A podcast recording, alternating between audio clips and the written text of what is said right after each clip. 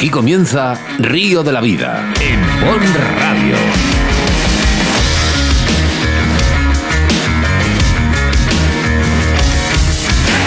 Tu programa de pesca con Óscar Arratia y Sebastián Cuestas.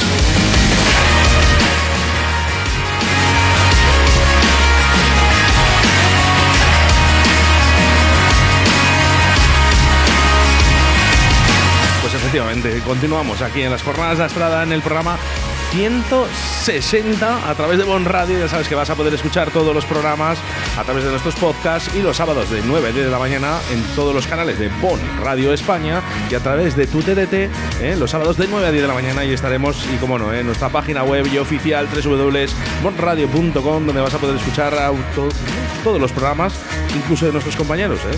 Gran programa de Fernandisco. Buenos días, Evas. Buenos días, Oscar. Eh, venimos con los buches bien llenos. Hemos disfrutado de una, de una comida elegante y, como no, rodeados de grandes compañeros. Hemos echado unas risas y, bien hemos dicho, al final del anterior programa retomamos otra vez los mandos del programa de Río de la Vida. ¿Para qué? Para hacer el siguiente programa, esta segunda parte en Dastrada. En la estrada, ¿eh? Dos horas, ¿eh? Dos horas que, que tenemos aquí en el día de hoy con grandes, un gran programa el que vamos a hacer en estos momentos. Con un gran montador. Efectivamente, solo aquí, en Río de la Vida.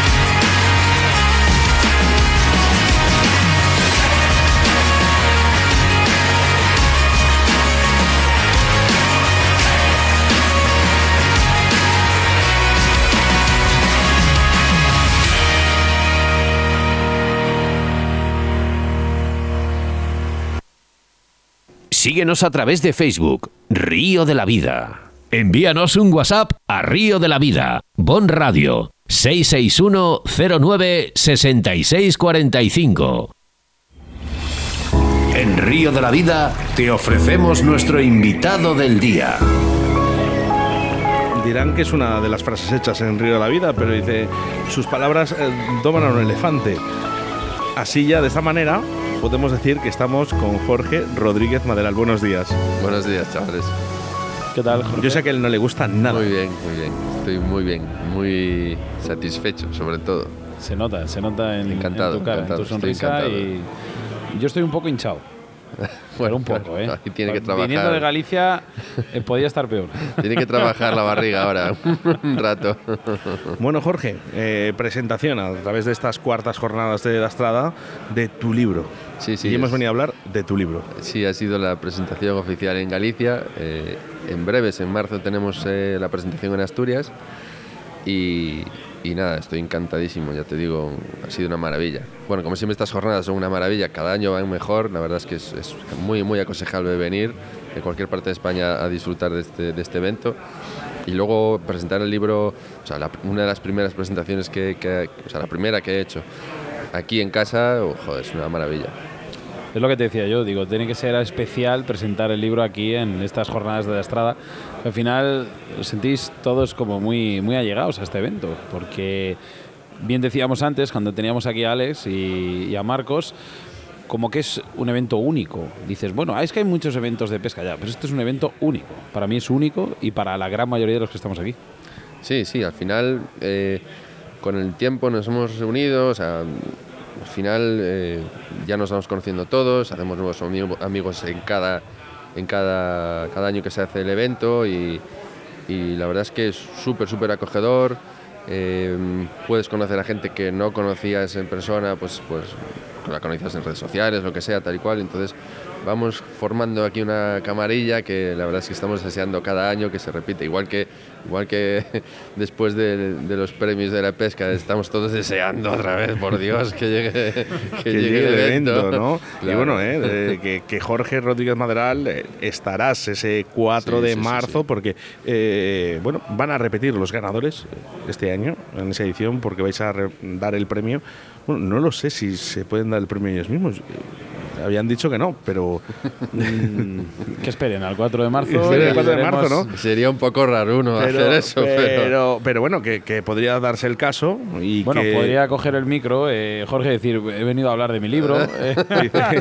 Eh. pero bueno, ya aprovechamos, ¿no? Que, bueno, que, os tocará dar ese premio y que los nominados eh, que, repetís es porque habéis ganado el año pasado y esto es importante. Y bueno, pues estará también por ahí tu libro presente. Yo me gustaría tenerle por ahí por la gala para que. Bueno, yo llevar el mío. Yo tengo mi mi, libro, ¿eh? yo tengo mi libro, mm. además de los primeros, que, me ha hecho mucha ilusión. y lo que sí que de verdad me hace ilusión, y lo que sí que veo año tras año, Jorge, ya coincidimos en varias ferias, estamos juntos en muchos sitios. Eh, aquí hay grandes montadores, tú eres uno de ellos, ya sé que no te gusta que te lo diga por la radio, pero siempre acoges un poquito más afluencia público que otros. No sé si te has dado cuenta de ello. No, no, no, me, no, me, no, no, ni quiero pensar eso ni creo que sea cierto del todo. Además. Pero la gente tiene eh, muchas dudas y te pregunta. Bueno, sí, pero es normal, eso, eso, es normal. Porque al final ahora yo estoy con el libro y tal y cual, pues puede ser. Puede ser un poco más mediático en ese sentido, pero realmente eh, aquí hay gente muy, muy, muy, muy, buena, muy buena. Muy, muy, buena. vamos, podemos decir todos los nombres porque todos son extremadamente bueno, buenos. sabes que yo tengo un feeling especial con Marcos Prado y, siempre lo digo que cada vez que tengo ocasión, para mí es el mejor eh, atador de moscas del país, de cualquier estilo. Y para mí en siempre. En estos momentos le estamos grabando y le estaba diciendo a Oscar, que, ah, mira, como dos o tres minutos antes de que te sentases, que tiene. Se, plasma esa, esa elasticidad montando, o sea de tranquilidad. Esa perfección. Es, es súper elegante. Es, increíble, es increíble. Bueno, que es más, ahora le tendremos en los micrófonos aquí de Río de la Vida. Pero como no quiero ser pesado, ¿eh? como bien hemos dicho, venimos a hablar de tu libro también. Y yo quiero darte las gracias porque, bien que has explicado antes en las charlas, quiero darte las gracias primero, bueno, echarte la culpa, porque me has metido en un mundo complicado, no sé cómo salir. y, Yo tampoco lo sabía. Hay que decirlo a nuestros oyentes, Sebastián. De hecho, estoy sigo dentro. Para que, para que entiendan nuestros oyentes, todo lo que dice Sebastián es porque está empezando a leer, bueno, ya lleva ya bastante leído del libro de Jorge y por eso dice las palabras Sebastián. Mm, bueno, es más, estaba hablando con Alex ayer por la noche. No sé si te ha contado algo, Alex. No, creo que no. Ando ya detrás de un equipo y todo. ya me ha enseñado modelos y todo. Y, bueno, a lo que íbamos a hablar, que te quiero dar las gracias porque gracias a tu libro ya nos personalmente no porque yo soy totalmente neófito en este en este más que oficio en esta en este deporte o en esta modalidad pero sí que es verdad que no había hoy en día un libro en castellano y digo quiero decir en castellano que, que pudiese abrir los ojos porque al final tenemos tú has tirado de mucho libro en inglés en otro tipo de idiomas y has hecho pues ese vínculo ese paso de, de esos libros escritos en inglés al castellano y que hoy en día gracias a eso, gente como yo, gente que, lleva ya unos años pero le cuesta eh, el andar con el Google Translate y cosas, que porque al final tú bien has explicado que este libro no le podías haber escrito sin haber leído otros antes. Claro, claro. Sí, sí, claro. O sea, es una maravilla este enlace, este vínculo tan rápido con, el, con nuestro idioma y el mundo del montaje. Sí, uno, de, uno de, los, de los motivos o de las Sí, uno de los motivos para poder seguir, para publicar el trabajo y para poder hacerlo era, era eso, ¿no? Acercar un poco más, abrir una puertita para que la gente se, asome y, vea esto de otra manera y consiga información rápido y decida si quiere tirar más adelante o no. Yo no, yo no hago nada, no he hecho nada nuevo, no, no he descubierto nada, ni explico técnicas o cosas que no estén ya explicadas desde hace siglos incluso. Entonces, bueno, ya, pero hay que, hay, que exponerlas y hay que aplicarlas luego. Sí, sí, sí. Dices esto exponer, pero lo que has puesto muy bien son montajes tradicionales, novedades, un poco. Sí, Has hecho un poco pues el, el contraespejo. Sí, he, hecho he, tratado de demostrar un poco de forma amplia todo lo que... Ves que me lo he leído. Has hecho los deberes. no, he, tratado de, condensar un poco lo que un neófito se va a encontrar en el mundillo. Obviamente, mm, a ver, yo muestro una serie de, estilos y de formas de moscas, moscas de pelo, moscas de pluma, diferentes eh, estilos y, y patrones básicos pero luego todo esto evoluciona y hay algunas cosas más, ¿no? Entonces no he recopilado todas las moscas, todos los tipos de moscas de salmón que hay porque es imposible. Pero bueno, por lo menos para abrir la puertita y ver qué es, qué hay. Mira, me he fijado eh, que cuando has hecho esta charla, esta presentación de tu libro, eh, una vez que hemos acabado, por cierto, lo podéis ver a través de Facebook también eh, entera. Sí, ya lo he compartido en mi perfil. bueno, pues podéis verlo en el perfil de Jorge Rodríguez Maderal y hemos hecho una serie de preguntas, ¿no? Hemos cortado y hemos dejado a las personas que pregunten, ¿no? Esas dudas. ¿Qué dudas te han preguntado? Pues eh, mira, eh, o sea, tenía tal empanada mental de decir, a ver, ¿qué voy a...? Esto es la primera vez que lo hago en mi vida, claro. Entonces, yo no sé cómo se hace una presentación del libro. bueno, pero es complicado que Jorge se quede sin palabras. No, bueno, sí puede ser. Yo sabes que me pones un micro y yo suelto, pero, pero eh, hay preguntas, ya visteis, que he tenido que, en cuanto empezaba a, liarme, he tenido que preguntar otra vez, oye, ¿qué me habías preguntado? Porque es que bueno, ha pasado, calambres aquí, mismo. Ha habido, ha habido preguntas complejas, es que como yo además, como buen gallego, relativizo todo y creo que no hay nada fijo que realmente requiere una explicación de media hora antes de poder responder algo. alguna, alguna de pues, las preguntas, alguna, no, mira, con una me vale. Una de las preguntas. Más básica, la más básica, la primera que hizo José Ramón, por ejemplo, Argibay, que es un grandísimo amigo y un maestro, eh, me dijo, ¿pelo o pluma? Sí, cuando he escuchado. Cuando vas a elegir, cuando es una de las dudas que al principio tenía, de hecho lo, lo, lo, lo plasmo en el libro. Eh, el neófito o el que empieza a pescar moscas o a pescar salmón, eh, muchas veces, igual que cuando pescas, empiezas a pescar a mosca, dices, ¿qué mosca pongo? ¿no? Pues con el salmón ocurre algo parecido, es pelo o pluma. ¿no? Y entonces eh, es una decisión técnica también al final, ¿no? porque cada una tiene sus cualidades y sus referencias y tal. Entonces, bueno, es una de esas preguntas que, que, te hacen contestar durante media hora y seguramente no tengas una respuesta correcta. lo que sabes lo que me gustaría un día, pero bueno, esto fuera de aquí del programa, eh, que se juntasen Raúl López Ayala y Jorge Rodríguez Maderal a hablar. Estoy seguro, sois modalidades totalmente eh, opuestas, no opuestas, diferentes, mejor dicho pero coincidiríais en un 90%. Es un grande Raúl, Raúl lo conozco y es un tipo formidable. increíble. no, pero es por el. Más que es por la, la, facilidad de palabra que tenéis, el enredaros en el rizo, que eso es bueno muchas veces, porque ojalá muchas veces muchos reporteros o, gente que nos dedicamos al tema de la, comunicación nos pudiésemos enrollar tanto, tuviésemos, en el buen sentido de la palabra. Pero como volvemos otra vez al tema del libro, a mí hay una cosa que me gustó muchísimo, es cómo lo empiezas. La referencia a esa educación que te dan y cómo no, recordar pues tanto a tu hermano, a tu padre, a tu abuelo. Claro. Eso yo al final pues lo leo y oye, pues me entra, esa morriña con mi padre, con mi abuelo y tal y Sí, es que al final los que venimos de no voy a decir una saga de pescadores porque no es cierto, pero los que sí hemos mm, vivido, o sea, cuando nos han enseñado de una forma de una forma informal eh, la pesca o la caza o lo que sea, hay gente que viene de la caza de nuevas, que no tenía pues, nadie que le enseñara, lo que sea, simplemente tiene una afición, lo, lo practica y es, y es, formidable. Los que, los que hemos vivido, pues eso, poder ir con tu padre a pescar camarones en la marea baja y tal, o sea, eso es algo que no, no, se olvida. Y lo que se de menos. Claro, lógicamente, lógicamente. Porque ya ahora mismo, vamos, eh, yo daría todo, ¿no? Por, ir con mi padre un día de pesca a pescar raspas. Claro, me da igual. Sí, sí, exacto, exacto. Entonces yo no sé si es genético o qué es, no sé cómo llamarle, pero, pero eso sí lo has tenido eh, a la hora de, de, decidir me gusta la pesca, eso luego te das cuenta de que ha sido muy valioso, muy valioso. Es como el anuncio, el papá, porque somos del Athletic. Exacto, exactamente igual, exactamente igual. Y, Jorge, tú, porque claro, lo acaba de decir Sebas, ¿no? Dice, a través de tu libro, eh, ahora me da la impresión, ¿no? De que incluso, fíjate que, que a lo mejor me apasiona más el mundo del salmón, incluso los peores momentos que podemos tener en nuestro país ahora mismo del salmón, pero fíjate, ¿no? Lo que te he dicho, Sebas, imagínate, porque los libros no es, eh, no es el año en el que le sacas. O sea, los libros eh, ganan como los vinos, cuando van pasando años, van ganando. Sí, sí, sí. Y entonces, dentro de unos años, imagínate que viene un niño y te dice, oye, que me he inculcado y quiero pescar salmones porque leí tu libro cuando era joven. Ya, eso. ¿Te imaginas que est- esto va a poder? Me Esto, está poniendo la piel de gallina ahora mismo. Sí, pero sabes que es una de las cosas que va a pasar. Es posible que suceda así. Sí, mira, mi- mismamente se me ocurre. Leire, la hija de Sebastián Cuestas. Eh, Estoy convencido de que a lo mejor hoy le parece un rollazo. ¿Sabes qué pero, libro se ha pero le- leído Leire, no? Entero. Pero le puede abrir. El de Obsesión por la pesca mosca. Ah, sí, me tiene Luis. loco porque me tiene subrayado y he hecho circulitos a las palabras que no entiende. Y claro, yo estoy pues todo el rato, mira, hija, pues, hay veces que tengo que mirarlo hasta yo, pero que, que a lo que te voy, que es lo que dice Oscar. Los libros ganan con el tiempo. Ganan con el tiempo.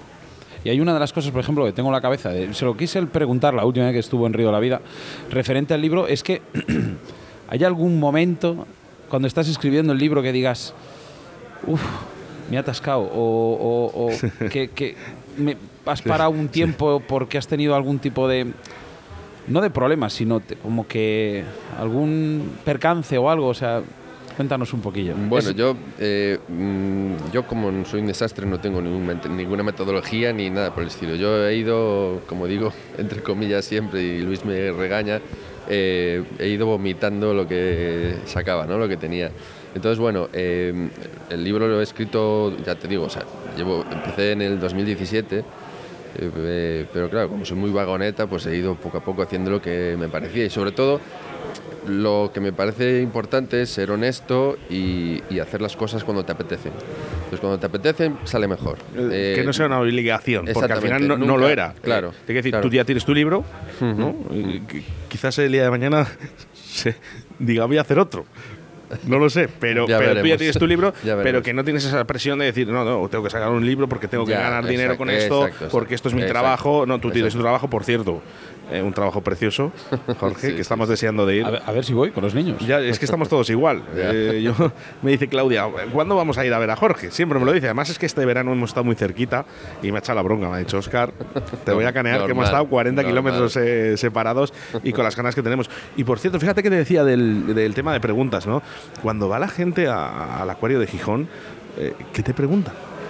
Bueno, de Sobre todo los niños, ¿no? todo. Porque- pues, a ver, sobre todo la gente pregunta por los tiburones, si nos metemos a bucear con ellos, si no tenemos miedo y estas cosas. ¿no? ¿Y os metéis a bucear? Sí, claro, claro. Bueno, sí, sí, me lo contaste. lo Todos los contaste, me lo lunes y contaste. viernes a la del mediodía, sí, sí, sí, claro, claro. Es importantísimo. ¿Y qué tal el comportamiento de los tiburones? Fenomenal, fenomenal. Bueno, nosotros tenemos un par de, de tiburones toro, una tiburona gris, un par de musolas y, bueno, y luego otros tiburones más pequeños. Pero bueno, eh, con respeto se llega al fin del mundo. ¿Qué, qué se hace con, con- con estos, con estos acuarios, no? Cuando un pez enferma. Bueno, te- nosotros, por ejemplo, tenemos la suerte de tener un equipo de, de veterinarios. Tenemos dos veterinarias estupendas profesionales y, y lo tenemos todo, todo lo atado que podemos tenerlo. Entonces, cuando hay un animal que tiene síntomas de algo, sobre todo el- uno de los primeros síntomas que, que puede tener un animal cuando está eh, mal es deja de alimentarse. Entonces, los controles sobre quién come y quién no come son tan estrictos que normalmente eh, trabajamos sobre todo en prevención. Entonces, cuando sabemos que un animal se comporta de forma diferente, ya estamos pendientes de a ver si tiene algo. Y normalmente es muy difícil encontrar encontrarte un animal con una patología muy avanzada porque no solemos dar tiempo a que, a que eso avance. Porque intentamos detectar todo de una forma muy, muy, muy digamos, Sí, prematura. Entonces, claro, entonces, eh, lo que hacemos normalmente es encuarentenarlos. Los llevamos a una zona de cuarentena tenemos en el acuario y ahí el tratamiento que haga, que editen, que editen la, la veterinaria. No sé si es un trabajo o una bendición. Lo que iba a decir yo, digo, esto, tenido- esto al final es como, yo qué Bueno. sé, como ser un apasionado de la Fórmula 1 y trabajar en un taller. Claro, claro. Hombre, yo estoy seguro de que un, un tipo que cambie ruedas en el- a Fernando Alonso, a lo mejor hay un día que, pues, que no le apetece. Yo lo entiendo porque un trabajo es un trabajo, ¿no? Pero, pero claro. Bueno, pero tú Desde eres, luego eh, para mí, para mí es mejor que estar en una oficina. Para mí Claro, habrá pues, gente que le guste. eh, pero estás donde, donde, donde has querido estar. Claro, ¿no? sí, Y- sí, y bueno, sí, sí. eh, hay muy pocos privilegiados que, que puedan vivir realmente de, de algo que le gusta, tan, que te te apasiona. Sí, desde luego, Eh, desde yo hablo luego. mucho contigo de ello, a mí me encanta, ¿no? Mí- Yo siempre he dicho, digo, "Jo, me gustaría, ¿no? Me gustaría, me encantaría. Si volvemos un poquito a, a Dastrada y a este, a este mundo del salmón y lógicamente de, este libro nuevo que ha sacado, eh, ¿no ves que bien decíamos que posiblemente, y no, posiblemente no, seguro, estás pas- pasando ahora mismo los ríos españoles por su peor momento a la hora de población de, de salmones, desarrollo, eh, remontes, todo? pero como que vemos que la gente cada vez está más animada en conocer este mundo. Eso es como un contraste un poco raro, ¿no? Sí, es, es muy curioso.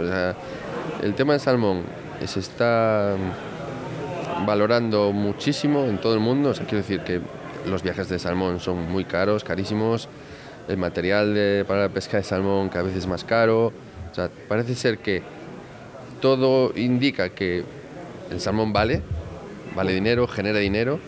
Sin embargo, eh, aquí no, no parece que la cosa despierte, ¿no? No parece que le demos el valor a lo, que, a lo poco que nos queda.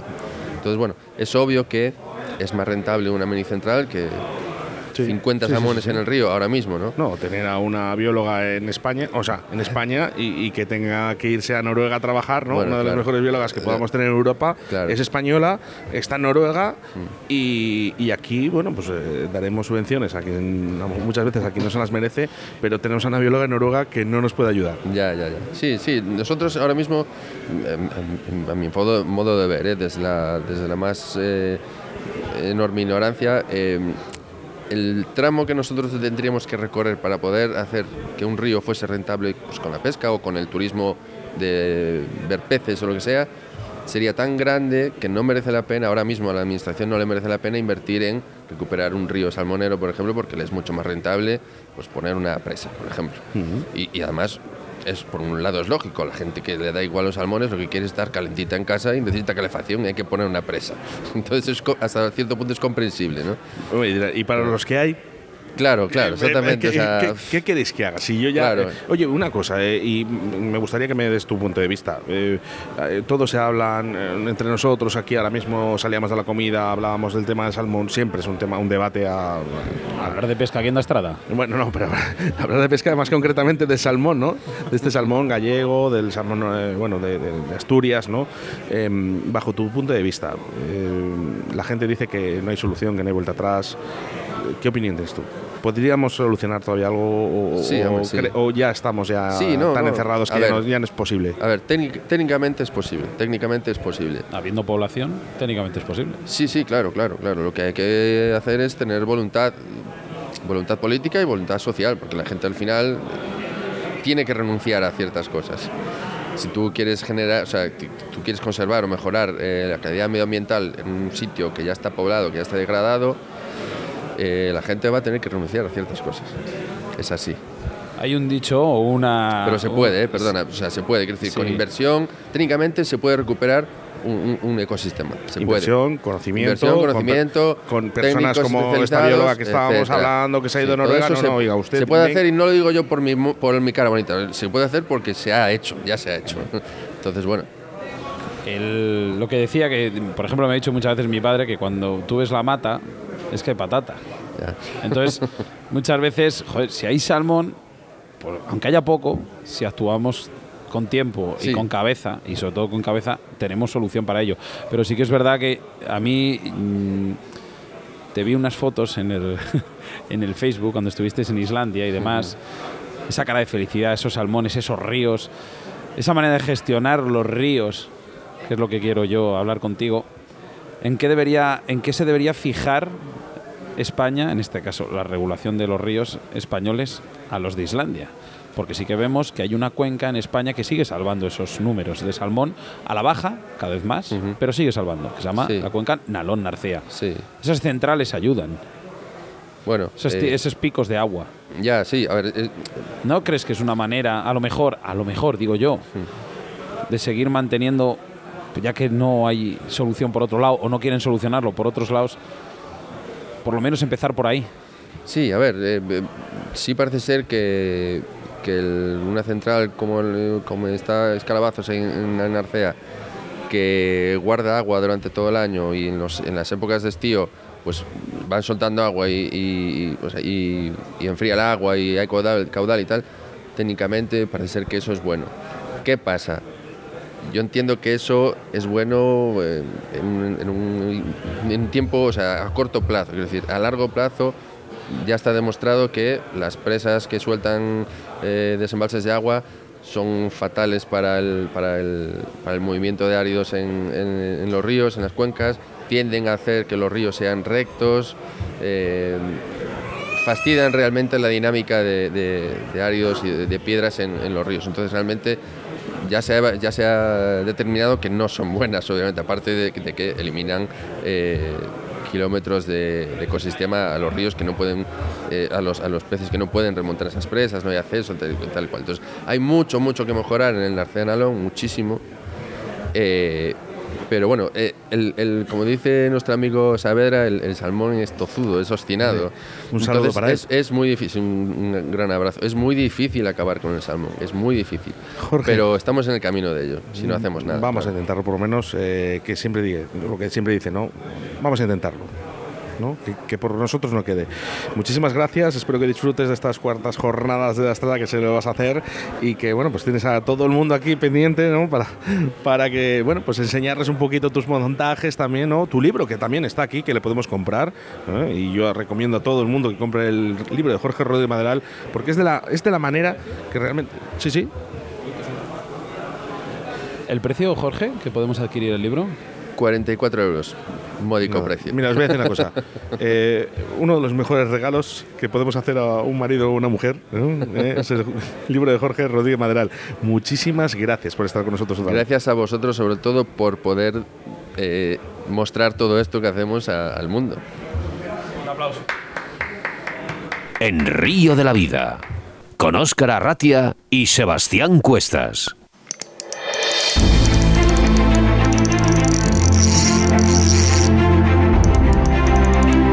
100 nominados. Segunda gala Premios Pesca a nivel nacional Río de la Vida. 4 de marzo del 2023. Espacio Multiusos de La Vega, en Arroyo de la Encomienda. Por segunda vez en España, se reúnen las mejores pescadoras y pescadores del país. Premio Lanzado y Precisión. Carp Fishing. Salmónidos Mosca. Montador de moscas y streamers. Depredadores. Agua dulce. Mar Costa. Medio de difusión pesca. Mejor gestión fluvial España. Conservación y Medio Ambiente. Programa más descargado Río de la Vida. Mejor evento deportivo España. Premio Río de la Vida 2022 y muchos más para el evento de pesca más importante del año. Sábado 4 de marzo, Espacio Multiusos de La Vega. Colabora Ayuntamiento de Arroyo de la Encomienda. Patrocina Simano.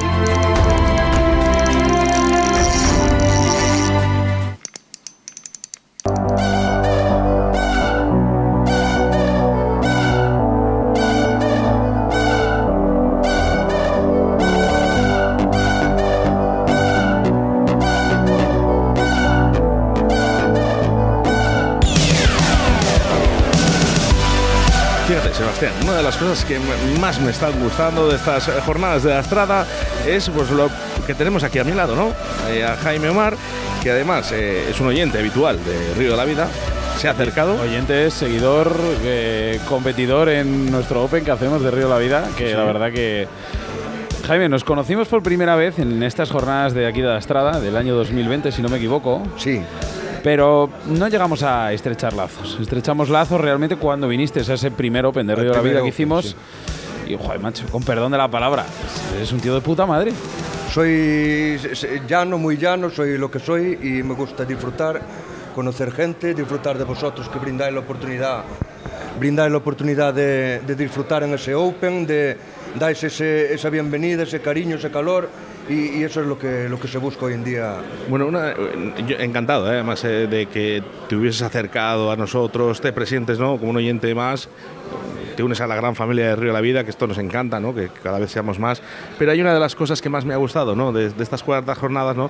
que te acaban de dar una mosca. Sí, eh, Javi Peña, la primera vez que lo sigo muchas veces, desde muchos años en las redes, le comenté, le hablé, me, me, me, me comentó a mí y hoy lo conocí en persona y me ha hecho una mosca para mí y me la ha regalado. Eso es un, detalle, sin conocerlo, pues que dice que, que soy, eh, pues, un, un máquina. No, soy lo que soy, bueno, va, vengo esto- a disfrutar. Estos son de las cosas eh, tan importantes eh, que ofrecen estas cuartas jornadas de la Estrada, ¿no? Que la gente también se vaya feliz, ¿no? A base, fíjate, de una mosca, ¿no? Que, que realmente eh, estamos hablando de nada, de bueno, pues un detalle, ¿no? Que ha querido tener Javier Peña, pero la ilusión que tiene Jaime Omar, que se va a ir a su casa tan contento, va a ver a, a su mujer y a sus hijas preciosas, por cierto, y, y vas con tu mosca tan contento. Sí. Jaime, sigue siendo como eres. Y, y vosotros igual, seguir ilusionándonos con vuestro programa y con todo. Y con el Dubin de gato, ¿eh? Eso que no falte. Cuidado, Eso está cuidado, cuidado. y, Cuidado con y eso. guardado en sus capitas para, para máxima, máxima protección.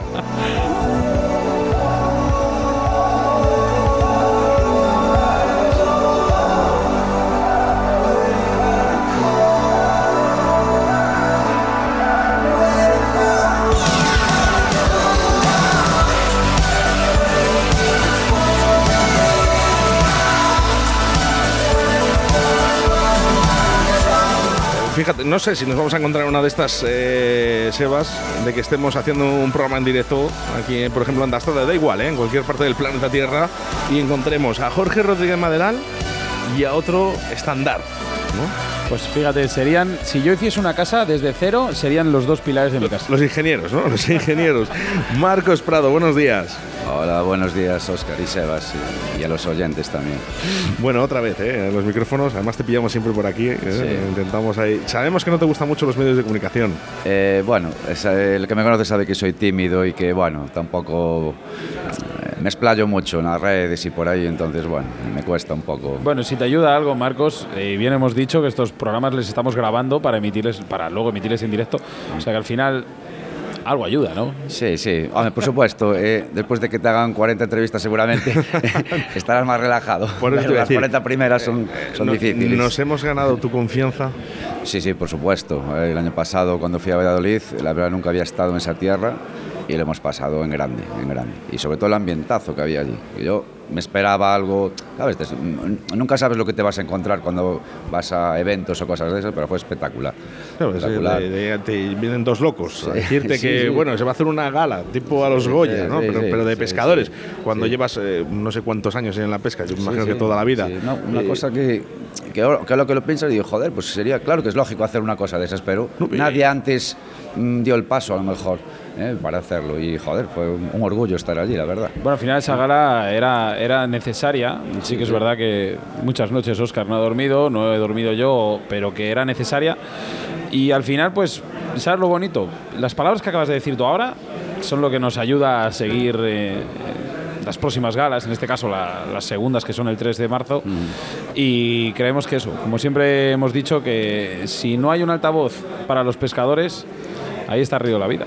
Sí, sí, pues eh, es que es de agradecer. Además, yo os digo, animaros a que, a que sigáis, bueno, como podáis. Yo entiendo que son cosas muy complicadas de manejar, pero joder, tío, vosotros veis allí 200 personas, las caras, que ir para las caras de toda la gente que va allí. Entonces, joder. Bueno, este año no vamos, a, no vamos a- no vamos- a más del doble, pero no pasa nada, seguiremos creciendo, ¿eh? que esto es lo importante. Bueno, hemos bien. estado hablando con Jorge Rodríguez Maderal, no nos vamos a engañar, sois muy amigos. Sí, bueno, él yo lo considero mi maestro, ¿no? Él fue el que... Ha dicho lo contrario. ¿eh? Él ha dicho Eh, lo contrario, ¿no? Bueno, los gallegos darle somos allá. así. Sois, Pero bueno, sois muy buenos amigos eh, entonces. las- sí, las cosas como son, nos hemos conocido por una casualidad, porque yo eh, soy coleccionista de plumas.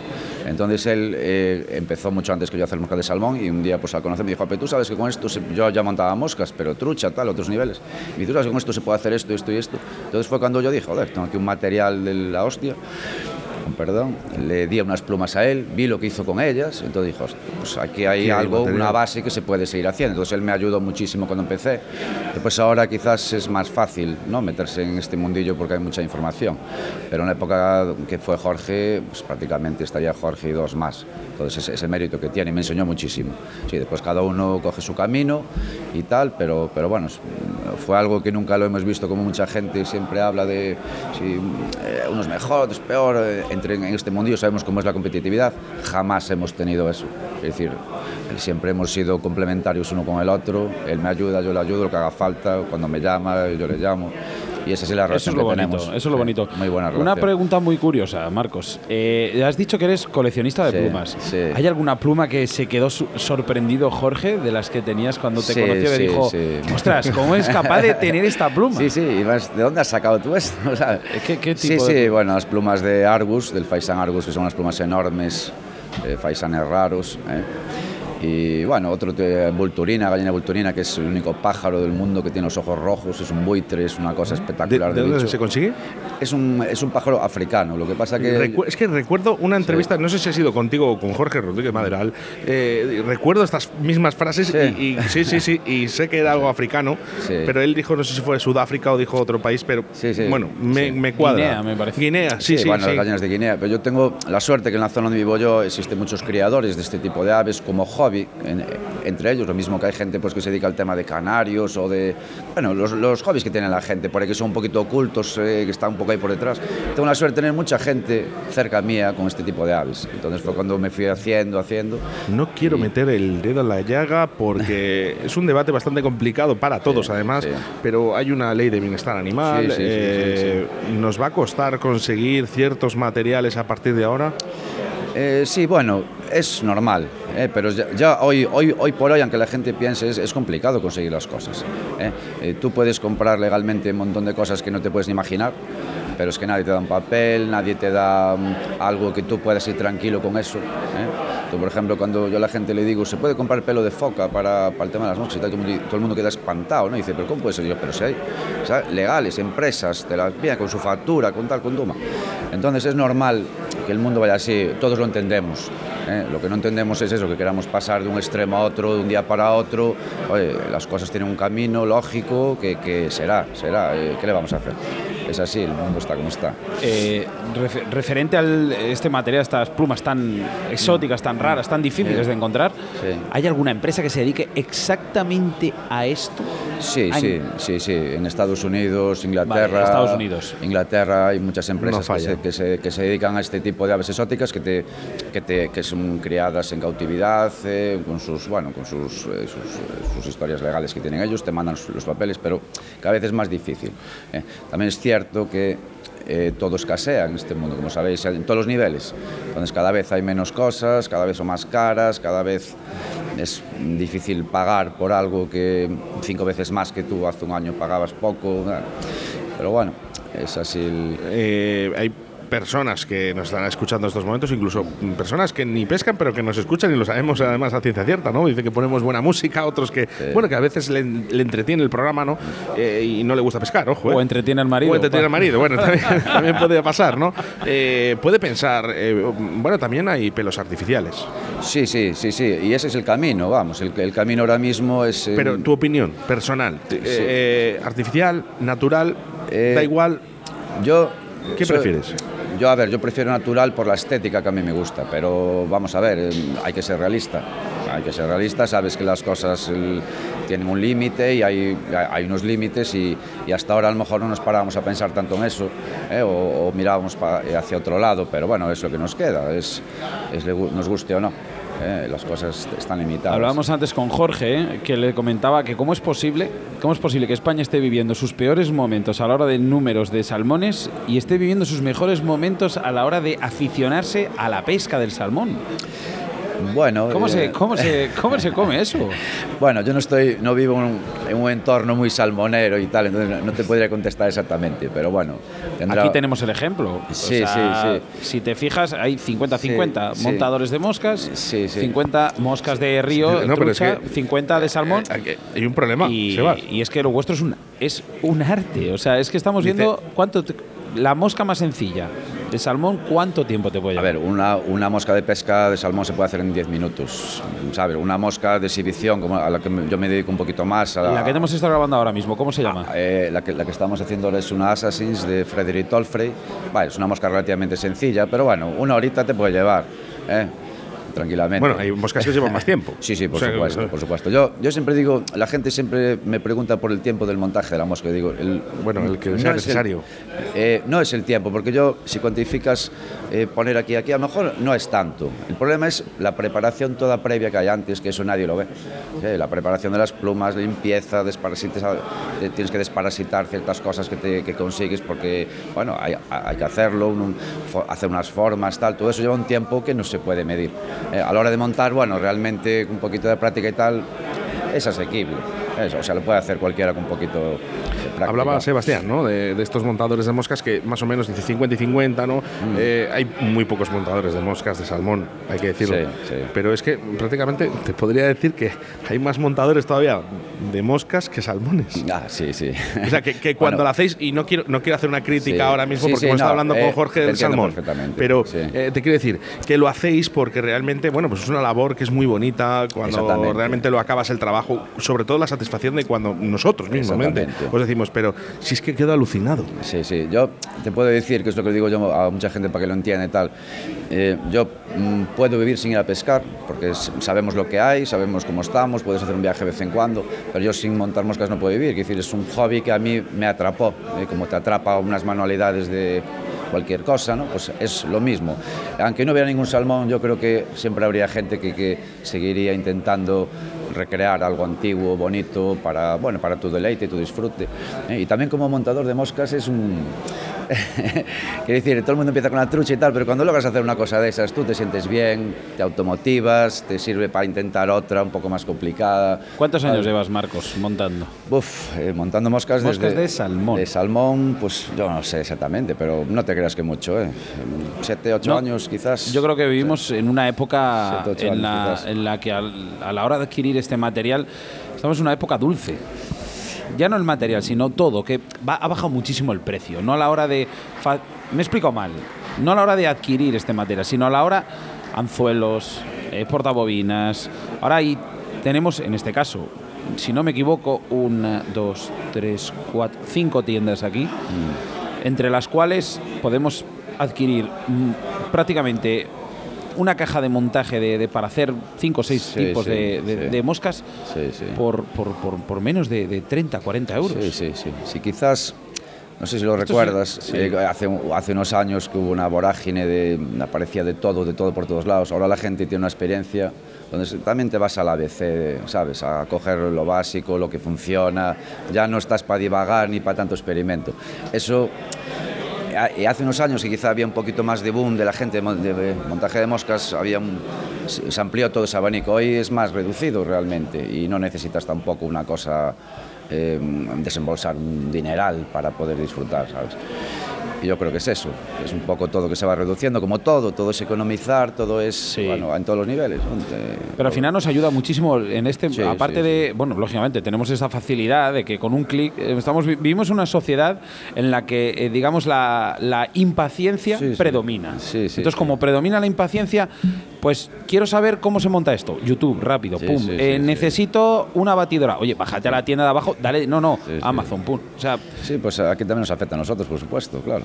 Eh, está claro, eh, en el tema del montaje, en la pesca, en todo. O sea, todo el mundo quiere todo ya y economizar lo máximo posible. Y bueno, que tampoco lo de, lo de reducir cosas está bien, ¿sabes? Es, vale, yo animo a todo el mundo que lo intente, ¿sabes? Que no es un, un mundo como piensa la gente, de un dinero no sé qué, o la, la habilidad se, se adquiere con la práctica. Yo animo a todo el mundo, es un hobby muy bonito y, y- y sientes una satisfacción, tú ves que vas avanzando un poquito a poco y todo eso. te- ¿Desconectas? anima mucho. ¿Te sí, sí, tranquiliza? por supuesto, Hombre, por supuesto. solo hay que Es- verle. Es que es que es, es, Solo es hay que verle montar. No, no, bueno, ya es un rollo científico, ¿no? Yo leí no sé dónde que cuando haces manualidades tu cerebro segrega una hormona de no sé qué, que tú, te, que tú, tú ves que haces una cosa hoy y mañana haces un poquito mejor y esa hormona te hace sentir mejor, ¿sabes? Te hace motivarte para el siguiente paso. Los hobbies son así, por eso la gente se engancha a ciertos trabajos, ¿no? Pues este es una cosa muy parecida.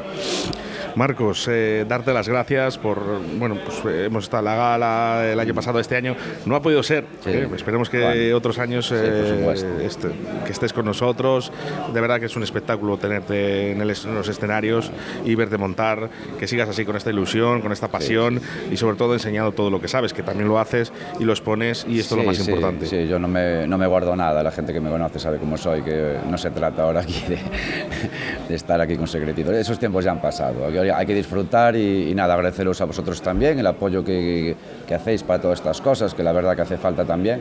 ¿eh? Y agradeceros vu- vuestra ilusión, que se os ve también a vosotros en la cara, no, no se lo miráis para mí. os veo No te creas, eh, que cuando también. Oscar y yo entrevistamos, bueno, nos gusta muchísimo la radio, Oscar lo ha mamado desde muy pequeño, yo aquí soy el, el principiante, eres, yo soy el padawan. Bueno, bueno, bueno. Pero sí que es verdad, sí que es verdad que nosotros cuando nos entrevistamos estamos haciendo nuestra historia en la cabeza, nos Sí, metemos sí, ahí como, sí, o sea, seguimos hablando pero montamos nuestra historia en la cabeza. Sí, sí, sí, por supuesto, sois pescadores, sa- sabéis de lo que hablamos, os identificáis, con, sabemos todos dónde estamos. ¿no? Es, Marcos es Prado bonito. en los micrófonos de Río de la Vida, mil gracias. Ah, muchas gracias a vosotros. En Río de la Vida, con Óscar Arratia y Sebastián Cuestas.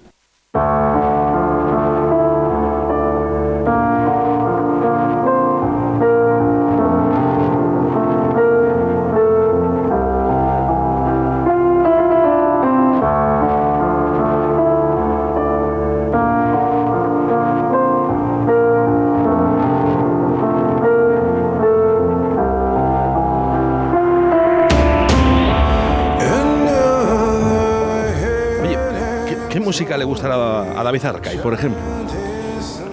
No sé, podríamos preguntarle aquí a, a su madre. Pues la tengo aquí a mi lado. Ah, ¿eh? Porque también ha venido aquí a las jornadas de la estrada la madre de David Arcay. Buenos días. Buenos días. ¿Qué tal? Pues nada, muy bien, encantada de estar aquí con todos vosotros, porque además con gente que hacía un montón que no veíamos, también por la pandemia y tal, que ahora que se vuelven a hacer estas jornadas y tal, pues fantástico, fantástico. Siempre rodeada de pesca. Siempre rodeada de pesca, que es lo que me ¿Sabes, apasiona. ¿Sabes lo que me ha pasado esta mañana? Una cosa muy curiosa, muy curiosa. Entra, hemos, hemos ido a tomar un café, nos hemos encontrado. Y claro, yo a su marido, al padre de David, le he visto y dice, "Joder", le digo, ¿cómo me suena tu cara? Digo, tú y yo nos hemos visto. Dice, a lo mejor, sí, seguro, nos hemos visto, pero a lo mejor conoces a mi hijo. Digo, ¿quién es tu hijo? Me dice, David Arcay. Digo, madre mía, qué metedura de pata. bueno, hombre. No, no sé si estáis acostumbrados a que os pase esto de decir, me suena tu cara, pero no sé ¿eh? que eres eh, la madre de, de un auténtico camp- campeón del Pues mundo. sí. a veces hasta en el río y todo, ¿eh? No te creas. Sí, sí. "Oh, Sois los padres de David Arca y tal. Hombre, una vez hasta mm, coincidía que, bueno, estábamos pescando en León y, y se acercó la Guardia Civil. Entonces lo típico, ah, ¿qué tal? Y tal. Bueno, iba, pedir- nos pidió la licencia de pesca y todo, muy bien. Y, y después acabaron diciéndonos que eran pescadores también, que conocían a David, que. Ojo, qué casualidad también. Bueno, oye, eh, eh, antes de hablar de David, que, que está de viaje, y ahora hablaremos de ello, eh, ¿qué se siente una madre cuando llega su niño con una edad tan temprana y te llama y te dice, porque me imagino que serías de las primeras, no sé, además creo que en la entrevista lo dijo, quién fue la primera persona a la que se lo llamó y tal, y ver, mamá, que soy campeón del mundo. Pues es que estábamos allí directamente, porque nosotros hemos acompañado siempre a David a todos los mundiales. es una cosa que destaca, mu- destaca muchísimo. Es que verdad. siempre Sí. la acompañáis a todos lados. Siempre. Entonces eso, el la primera vez cuando fue en Eslovenia, pues justo estábamos allí, ya estábamos con las clasificaciones todas y tal, y bueno, fue un, un momento Sí, porque además es que cuando más tardaron en sacar las listas. Sí, sí, En tardían, la, en la- en la primera, que no supieron. Claro, eh, recuerdo además que siempre me lo ha dicho David. Dice, yo no sé, dice, pero es que dice, podía pasar que podía ser campeón del mundo o no, pero ese año, o a mí se me hizo eterno, estas son Sí, palabras de. David Arcay, o, o por lo menos a mí me pareció que es el año que más tardaron en sacar las listas. Sí, además había un empate con, con Valerio. Eh, Santi Amantini, Sí, que- sí, que sí. era un empate que realmente al final fue por una trucha, una diferencia de una trucha más, nada más. Ya, ¿no? pero eres campeón del mundo. Claro, claro, y ese ¿Qué momento fue espectacular. Dieci- 21, 21. 21. Madre Es mía. el campeón más joven de la, Sí, de la sí, historia. Aún lo sigue sí, siendo sí. porque, a ver, es difícil con 21 años quedar campeón del mundo. Lo que es difícil es conseguir lo que está consiguiendo año tras año y ser la referencia mundial, no nacional, referencia mundial para prácticamente un 50, un 60% de, de- de los pescadores de- del mundo. Bueno, ahora yo creo que en España hay muy buen nivel ahora, entonces es, es una maravilla, hay muy, muy buenos pescadores y, y ahí están los resultados año tras año.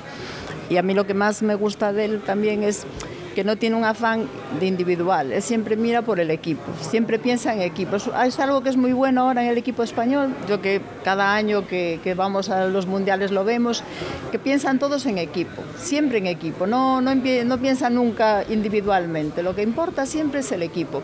Cuando el equipo va bien normalmente, mm, es lo normal que alguien esté arriba. Le hemos visto eh, como capitán abanderado, si no me equivoco, de la selección de los chicos. Sí, sí, fue Vale, el de y- manager, sí. eh, manager, perdona, y Mm. los resultados ahí están. Sí, también, hombre, siempre ayuda. yo Todos, creo. yo he hablado con todos los chicos, bueno, con casi todos los que fueron, Mm. y me lo decían. Eh, eh, eh, Javi, uno de ellos, que le estuve controlando no hace mucho en un campeonato, me comentaba, me decía, eh, Sebas, es que no te haces una idea de, de- es que es como si ahora mismo pues, se pudiese meter debajo del agua y, y te hiciese una lectura de un sonar. Es, cuando le oyes a los chicos con esa sonrisa, esa esa, ¿cómo te puedo decir? Esa ilusión cuando hablan de David, cuando les explicaba a todos, yo la verdad me, me quedaba, me quedaba, no sé, eh, sin palabras. Claro, porque, a ver, él, David es muy jovencito también, porque tiene 32 años recién cumplidos, ¿no? Pero claro, los lleva ya mamando desde pequeño y también con gente, con maestros pues muy buenos, porque está al lado, pues, al lado de Jordi Oliveras, Pablo Castro, Iván Berger, o sea... Que le han arropado. Queda muy arropado. Imaginaros en un mundial entre todos ellos, pues en los entrenamientos, pues que siempre cada uno va a quitar alguna cosa, pues esta mosca, esta... entonces eh, es- era un conjunto del que se acompañó que a él le, le benefició mucho también, porque la- toda esa experiencia y al final, pues para los otros mundiales eso también vale muchísimo. Entonces con los chavales y pescar en tantos escenarios diferentes, eso también ayuda. Bueno, vamos, vamos a, a dar envidia a nuestros pescadores, eh, porque David no está hoy en Dastrada. Pues no, está en Nueva Zelanda. Bueno, y el niño llega y dice, eh, yo me voy a Nueva Zelanda. ¿Es por algún entrenamiento? ¿Es porque realmente también a él le gusta viajar, que, que lo sabemos, ¿no? Conocer, eh, bueno, pues nuevos eh, eh, escenarios de pesca. Él, a ver, él después, mm, eh, en el 2020, eh, ya había estado en Nueva Zelanda también, que fue el año de la pandemia, que bueno, habíamos sufrido muchísimo porque le coincidió, pues mira, volvió el 18 de marzo, cuando ya estábamos todos confinados. Entonces, eh, ya ese año habían quedado mm, de volver al año siguiente. Después, al año siguiente, 2021, también aún había pandemia, aún había problemas y nada. Bueno, al final el año quedó en este 2023. Él fue con unos amigos y al mismo tiempo también después se unió allí con los, con los canadienses, que tiene muchísima relación con los canadienses, y al mismo tiempo también estaban unos americanos. Bueno, es un grupito de, de bastante gente. Entonces iba un poco, pues eso, para hacer grupo, para pescar. No, no es más bien por libre ¿eh? de esta vez. Muy bien, mm. eh, también hace falta. Y bueno, te va- ¿qué te va comentando? ¿Que se le está dando bien? ¿Está sacando muchas Pues sí. truchas? Yo le acabé diciendo, si te digo la verdad, le acabé diciendo, David, mándame una foto con una trucha pequeña, por favor. no solo Como- dices que son preciosas. Más que como madre o como padres de David Arcay, eh, el, el seguir a, a tu hijo a todos esos viajes, esas aventuras, esos campeonatos, él para, para él es como, como un talismán, como un seguro, como un pilar al cual agarrarse en los malos momentos y también en los buenos. Pero si miramos al otro lado de la pantalla estáis vosotros. ¿Vosotros cómo lo vivís eso? ¿Sufrís? ¿No sufrís? Sí, la verdad es que se sufre mucho desde Más que él, seguro, Yo creo que mucho más, más. que él, más que él porque a veces lo estás viendo y claro, y lo- tú imagínate la típica que le pasó bastantes veces, ¿no? Por ejemplo en Bosnia, ¿no? Que había quedado de cuarto, pero tenía todas las posibilidades también de quedar ahí, de quedar campeón también. En Bosnia en 2015, cuando quedaron campeones por equipos. Entonces, claro, va todo el campeonato perfecto, pues igual te va de segundo, tal, y la última manga, pues un tramo de estos malísimos, malísimos. Que al final intentas igual decir, bueno, hombre, pues a ver si pescas tal, que no le gusta al final que le digas, que le animes, dice, el tramo es malo, es malo, lo tengo que defender, mamá, no me intentes decir lo que no es, porque a veces esto que le intentas no animar, a decir, bueno, pues mira, lo tienes que pescar y punto, que al final aquel tramo malo, bueno, le quitara y tal, pero no era lo mismo. Dicen que una madre es una madre, ¿no? Y yo, por ejemplo, como las croquetas de mi madre, no las hay. Y ahora que no está David, que está en Nueva Zelanda, luego ya me echará la bronca el día 4 de marzo porque estará con nosotros en la gala, pero eh, ¿qué plato plato, cuando dice David, mamá, hoy comemos juntos, voy a tu casa. ¿Qué plato es el- ese, que- ese plato que le das al niño? ¿El, que El- más le gusta? El caldito gallego. El ¿qué te caldito casero. Bueno, David, ya te hemos pillado. El caldito gallego. Con jamoncito, el hueso de jamoncito, Con el su lacón, puerro. el chorizo, no, el caldo gallo con, o con grelos o con repollo. Y después con su choricito, con su lacón, eso es lo que más te... A David, eh, o el caldito, unas simples lentejas, vamos, que le encanta. ¿Ves? Puchero, Es que- cuchara, lo rico, calentito. Es que, Sí, es, sí. es que es lo, que ti- lo que tiene, lo que tiene. Claro. Las madres, ¿eh? Cómo nos gusta, ¿eh? Oye, muchísimas gracias porque sé que no eres No, muy dada muy- a esto y sé que lo has hecho porque tenemos varia confianza, que siempre coincidimos en varios eventos, hablamos bastante, ¿eh? nos llevamos muy bien. De hecho, este Sí. año, el año pasado íbamos a pescar juntos y no se ha dado el caso, pero caso que no vamos a solucionar en este año 2023 porque sí que vamos a pescar, te lo Ojalá. prometo, que, Vale. que bueno, nos veremos en la Ponte Nova, estoy Sí. convencido, pero también nos veremos un poquito más adelante para poder pescar juntos. Pues Muchísimas gracias. Gracias a vosotros. Muchísimas gracias. Gracias. En Río de la Vida, con Óscar Arratia y Sebastián Cuestas. Bueno, pues eh, qué mejor manera que acabar este programa 160 que con nuestros patrocinadores, Sebastián. Pues con nuestros patrocinadores, aquí con Ricardo Vergaz, Óscar de Moscas de León. ¿Qué tal? buenas. ¿Qué tal, Óscar? ¿Qué, qué, qué- cómo estás viendo esto? ¿Diferente a otros años? Pues encantados de volver a Estrada, el ambiente genial, como la última vez, o mejor. Nos han cambiado el local, que este la verdad que es más chulo, es más amplio. Y lo que más me ha gustado, que me ha hecho muy- mucha ilusión, me faltó la última vez, eh, Andrés Touceda. Eh, para mí es referente, o sea, le llevo viendo toda la vida en las revistas de pesca y me ha hecho mucha ilusión. Bueno, nos, comentaron que, que- que era uno de los, de los maestros de Quintal. Fíjate, Quintal, que es todo una eminencia en, en el montaje reali- realista y. pues, mira tú, ¿por dónde? Ahí es nada. Ricardo, ¿con qué te quedas de, de estas cuartas jornadas de la Estrada? Buenas tardes, pues nada, un poquito como ha dicho aquí Oscar, eh, un ambientazo ahí. Y este año pues he visto que nos han facilitado un poquito mejor las instalaciones, vamos, otros años han estado bien. Nos han puesto un local bastante más, más grande y luego bueno, pues también cabe destacar que justo aquí debajo del local teníamos este año una feria, ha habido pulpeira. Tú- sí, lo del pulpo es lo que te ha gustado mucho. Eh, Bueno, mal pues- te ha venido, ¿eh? Pues bueno, Eh, mira, si os parece bien, nos vamos a despedir, eh, que nos vamos a comer una ración de pulpos. ¿Os, os parece bien entre patrocinadores y Río de la Vida? Sí, sí, ¿Eh? sí, sí, Oye, muchísimas gracias eh, por aportar otra vez más a Río de la Vida, por Moscas de León, por Riverfly, por apoyar, por apoyarnos en todo. Nos vemos en la gala el 4 de marzo. Muchísimas gracias. Venga, hasta luego, chicos. Bueno, pues hasta aquí un programa más de Río de la, Vida, ya sabes. Ahora tan solo tendrás que esperar 167 horas más o 10.080 minutos para volverse a reencontrar. Saludos de quien te habla, Oscar Arrate, acompañado, como no, del capitán de a bordo, Sebastián Cuestas. Mejor dicho, imposible.